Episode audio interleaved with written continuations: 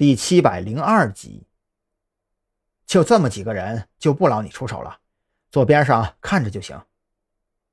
张扬把郑浩天按到椅子上，顺便给蓝雨桐使了个眼色。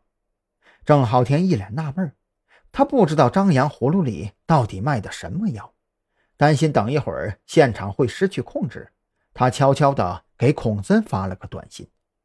郑浩天这边短信还没有发送出去。蓝雨桐就骤然起身，闪电般的抓住那名叫嚣的年轻人，一记干脆利落的过肩摔，将他整个人摔出去五六米远。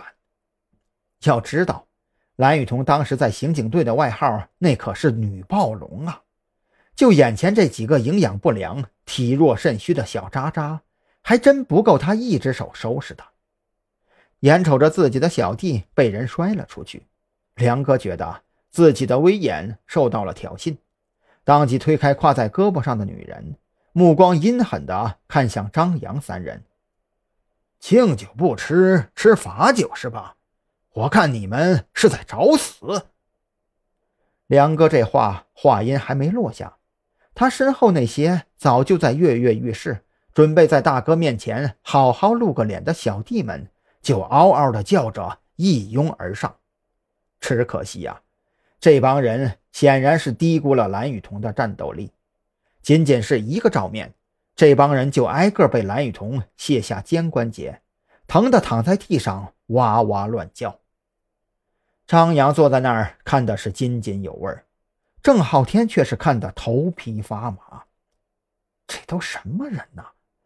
自己凑上来，貌似还真是多余的。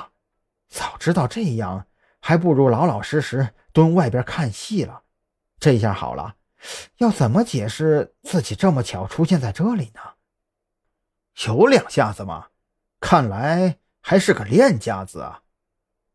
梁哥见一众小弟三两下就被打翻一地，面色越发阴沉，右手悄悄地摸向裤兜，那里边装着一把小作坊仿制的红星手枪。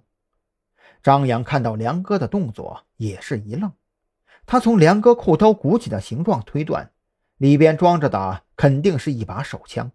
当即面色大变之下，掏出手枪，直接顶在了梁哥的脑门上。别动！你涉嫌扰乱公众治安、聚众斗殴、纠集涉黑团伙、袭警，并且私藏枪支弹药，你被捕了。感受到顶在脑门上的冰冷枪口。耳边又传来张扬的冷喝，梁哥这下彻底麻爪了。他是怎么也没有想到，这俩看起来不像是个狠人的主，竟然是条子，而且是有资格出来吃饭都随身带枪的狠角色。这跟头栽的着实有点冤呐。饶是心中不甘，梁哥还是乖乖的举起了双手。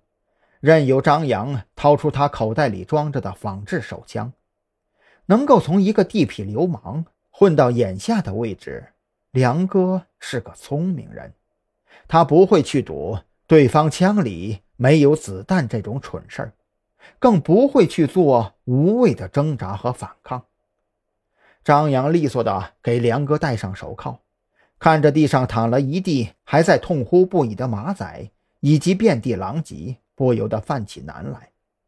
蓝雨桐发泄的倒是过了瘾，可这饭店的损失谁来补呢？就在张扬郁闷不已之际，接到郑浩天求助短信的孔森带着人赶到了现场。郑浩天在短信中也没有说清楚梁哥到底带了多少人。孔森担心人少镇不住场子，还特意从附近的派出所抽调了人手。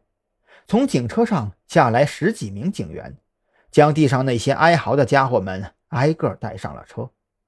临走前，张扬一脸歉意地给老板留下了自己的手机号码，让他核算出烧烤店的损失之后给自己说一声，直接从银行卡里转给他。